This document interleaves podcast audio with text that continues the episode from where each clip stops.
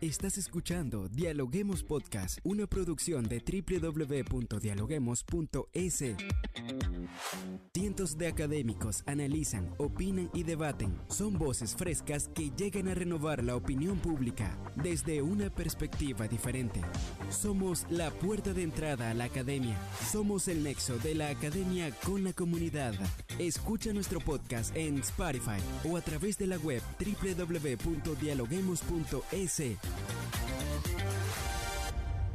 A continuación, Rangira Briseño debate junto a expertos, académicos y estudiantes los temas más curiosos del planeta.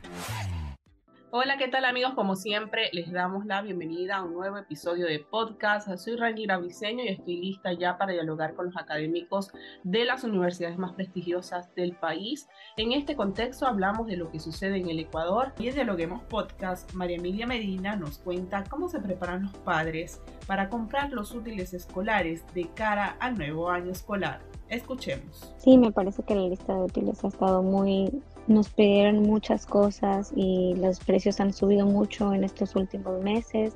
Todo ha subido de precio, todo está muy caro y también las escuelas pidieron muchas cosas innecesarias que los niños no necesitan. Entonces sería bueno que las escuelas concienticen un poco lo que piden y también que los precios han subido, entonces no todos los padres pueden, pueden comprar toda la lista de útiles porque no todos trabajan y no todos generan el mismo dinero. Y en este contexto económico nos preguntamos qué hacen padres y representantes para no desequilibrar sus finanzas en el inicio de este nuevo año escolar, es necesario mantener una planificación adecuada durante el inicio del año escolar y para todo el año. A continuación te presentamos algunos consejos que estamos seguros te podrán servir para organizar y planificar tus finanzas con el regreso a clases de tus hijos. Entonces, ¿por dónde puedo empezar a armar un presupuesto? Hoy lo conversamos con Guillermo Granja, docente de la Universidad de Cotet. ¿Cómo está Guillermo? Bienvenida a Dialoguemos Podcast como siempre. Hola, ¿cómo estamos? Buenas tardes, es un gusto volver a verla y estar con todas las personas que nos escuchan y pues es, es una buena oportunidad siempre para hablar de finanzas, ¿no? Así es, la educación financiera es sumamente importante para todas las familias ecuatorianas.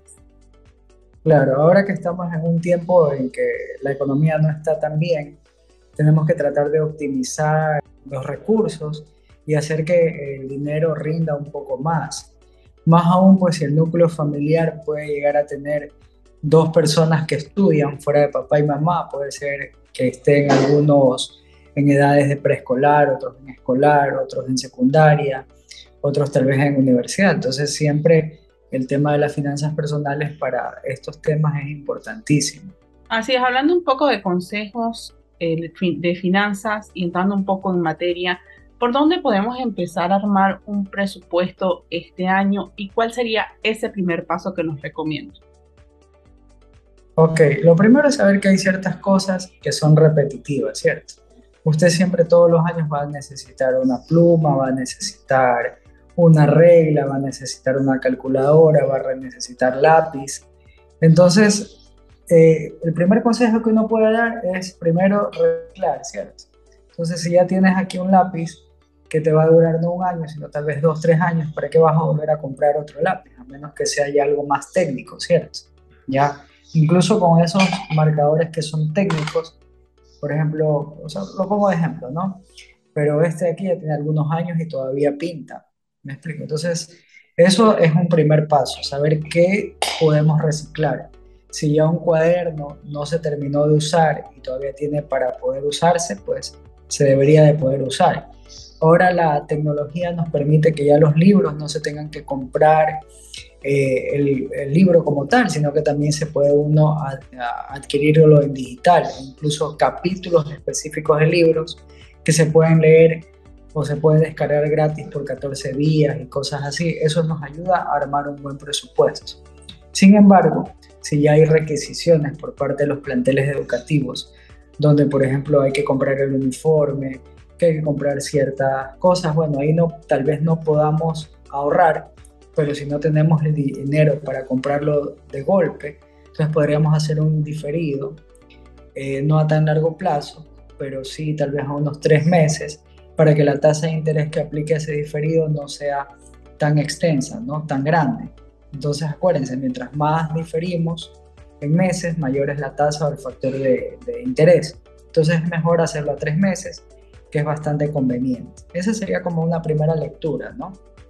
Claro, ahora hablando un poco de lo que es el retorno a clases, ahora se hace en una nueva normalidad porque ya las clases son presenciales, pero ¿cómo se pueden organizar mejor los padres en torno a las finanzas? Porque usted hablaba de considerar algunos útiles escolares que podrían utilizarse de nuevo. Sin embargo, en redes sociales podrían conseguir segundas opciones. ¿Sería esta una posibilidad? ¿Revisar eh, material de segunda mano en redes sociales? Claro, también es eso. Y también ver eh, qué nomás se puede eh, utilizar, por ejemplo, en uniforme. Si el uniforme está realmente nuevo, entonces no vamos a comprar otro porque todavía alcanza. Y otra cosa también que es importante que tenemos que ver. Eh, por ejemplo, si yo tengo alguien que vive cerca y está en la misma escuela, nos podemos ir turnando para ir a dejar a los niños a la escuela, siempre y cuando sea posible, ¿no? Para, cuando no tengas para pagar el transporte o el expreso escolar. Entonces, esas también son formas de ahorrar, ¿cierto? Eh, también podemos nosotros encontrar, como bien dice usted, eh, hoy por hoy a través del Instagram y las redes sociales, muchas opciones de materiales de segunda, como libros, por ejemplo, usados, que también pueden disminuir un poco el tema del impacto. Pero hay algo más que también lo quiero tocar, que normalmente hoy por hoy todos los planteles educativos tienen un descuento por pronto pago.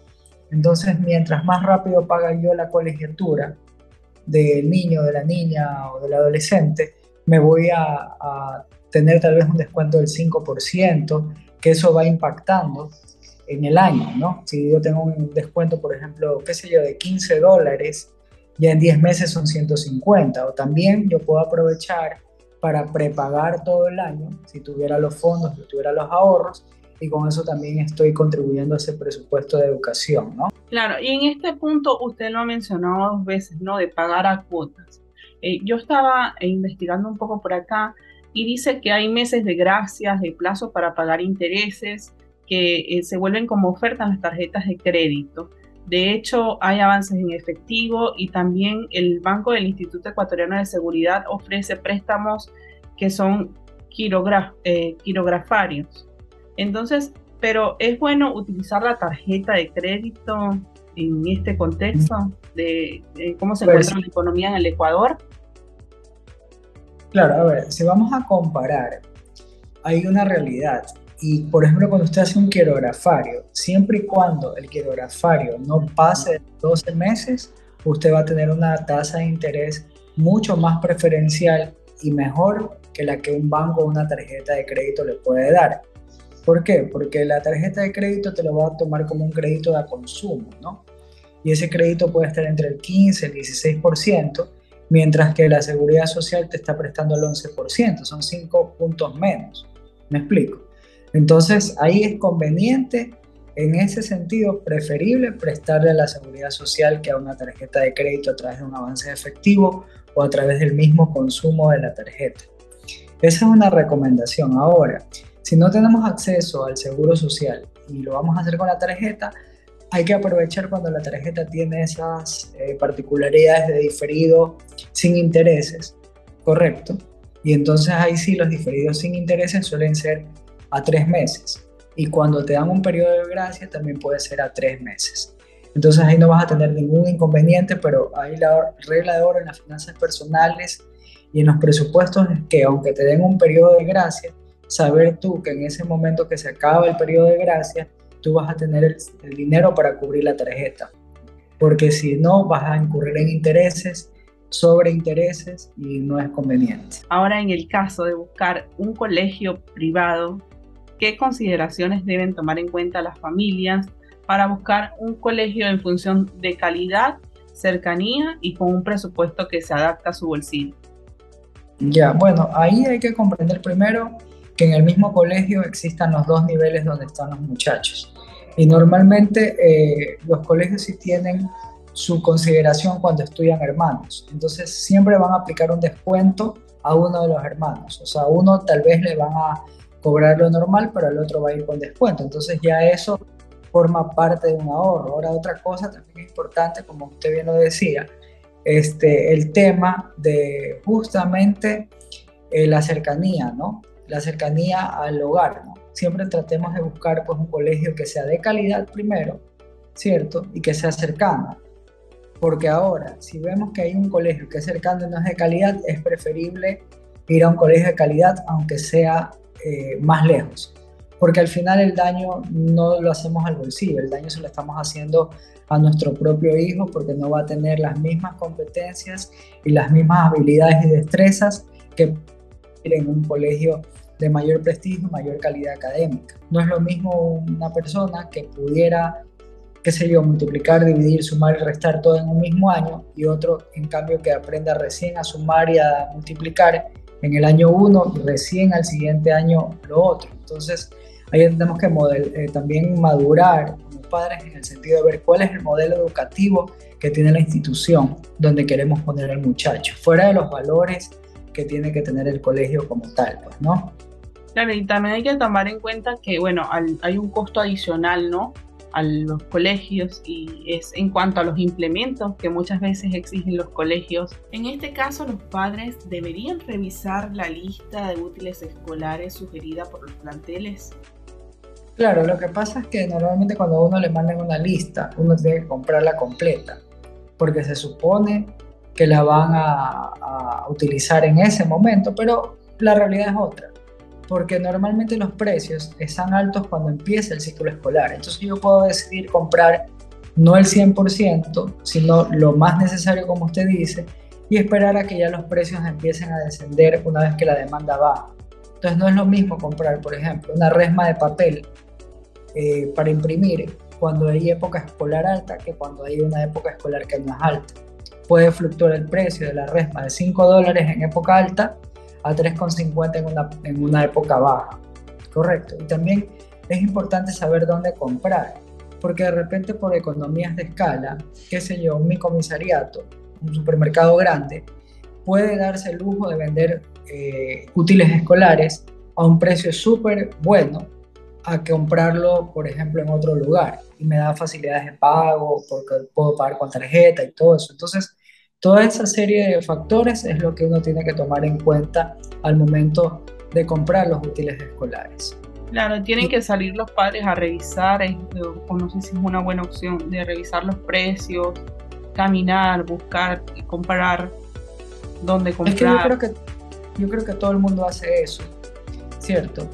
Voy a ponerle un ejemplo muy claro. Eh, hay útiles escolares que son más baratos en la bahía, hay otros que son mucho más baratos en el coral y otros que son mucho más baratos en el comisariato. Entonces no podemos comprar en un solo lugar. Primero comparamos y luego vemos dónde compramos. Claro, eso es algo, un ejercicio económico que lo hacen las madres de familia y los padres finalmente son los, los que proveemos el dinero, ¿no? O puede ser a la inversa. Pero si uno no, no se aloca y compra las cosas en el momento indicado y en los lugares adecuados, ya eso va a implicar un ahorro. ¿Alguna recomendación final que nos quiera dejar el día de hoy? Sí, eh, la recomendación final que yo puedo hacer es que esto no es de uno, es de dos. Muchas veces eh, los padres tienden a echarle la responsabilidad de este tema solo a las mamás. Entonces tú encárgate y me avisas cuánto es, cuando eso tiene que ser labor de ambos, porque al final un presupuesto tiene que ver con la economía familiar. Y eso que yo me estoy ahorrando lo puedo utilizar para cualquier otra cosa. Entonces, en una época de crisis, el centavo, el dólar, los 50 centavos cuentan, ¿correcto? Y entonces una forma de empezar y educar también al muchacho, ¿no? ¿Por qué? Porque él tiene que saber pues que lo que le están comprando lo tiene que saber utilizar bien. Y, por ejemplo, no es cuestión de romper la regla y se me rompió, sino que tener cuidado con los implementos, desde la calculadora, no dejar destapado el resaltador, sacar la punta adecuadamente, al lápiz, ¿cierto? Eh, no escribir, por ejemplo, en, en, superficies que pueden dañar la pluma, cosas así, ¿no? Y tener mucho cuidado con lo que se lleva a la escuela, etiquetarlo para que no se pierda. Correcto. Porque una vez que usted, por ejemplo, vamos a imaginarnos a alguien que tenga dibujo técnico y tenga que utilizar un compás marca Rotring, que es una marca reconocida y cara. Si se pierde el compás, volverlo a comprar es caro. Y si no está etiquetado y alguien se lo cogió se lo sustrajo, entonces ya es una forma de, que el muchacho no, no esté tomando conciencia de que las cosas cuestan. Aunque no le cueste a él, sí le cuesta al papá. Entonces, yo creo que esos son los consejos finales que yo daría, ¿no? No, muy interesante todo lo que nos has dicho, sobre todo por la planificación. Así es, Guillermo, gracias por acompañarnos y brindarnos todos estos consejos que servirán de mucho para todos los padres, porque también es interesante saber que los estudiantes deben formar parte de esa planificación de los gastos, porque en un futuro les ayudará a comprender el valor de las finanzas y a cuidar muchísimo más los útiles escolares. Así que una vez más, muchísimas gracias por habernos acompañado en nuestra cabina de podcast, Guillermo.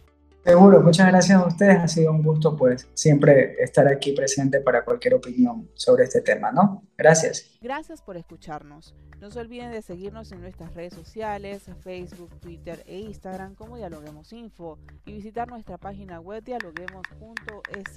Soy Rangira Briseño y seguimos dialogando en podcast.